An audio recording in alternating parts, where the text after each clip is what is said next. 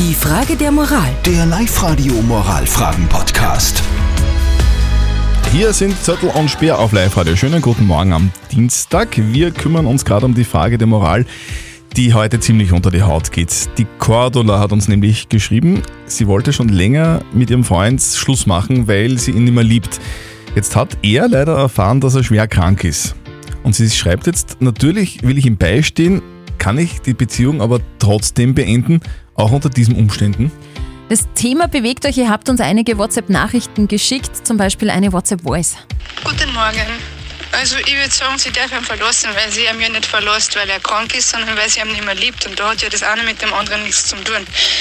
Natürlich ist es doppelt scheiße für ihn dann, weil er krank ist und keine Freundin mehr hat, aber besser so als unehrlich spielen oder jemand anderer leidet dann nur mehr, obwohl der eigentlich gar nichts dafür kann. Danke für deine Meinung. Die Petra hat uns noch reingeschrieben. Sie schreibt, das ist absolut ein schlechtes Timing. Sie sollte ihn bis zur Genesung voll unterstützen und sich dann trennen.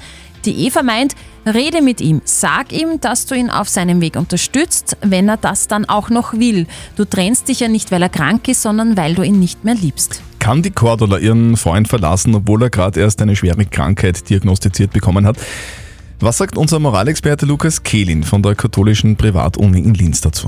In der besten aller möglichen Welten würde die Lösung wohl so aussehen dass sie ihm sagen, dass sie sich trennen möchten, ihm aber gleichzeitig zu verstehen geben, dass sie ihn in seiner Krankheit im Rahmen ihrer Möglichkeit unterstützen wollen. Das wird aber schwierig, denn wenn auch rational gut nachvollziehbar, sendet es emotional unterschiedliche Signale.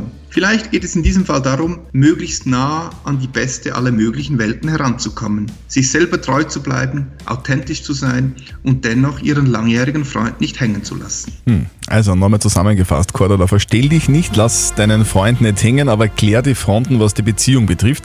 Ihn so verlassen heißt nicht, ihn mit seiner Krankheit alleine zu lassen. Die Frage der Moral. Der Live-Radio Moralfragen-Podcast.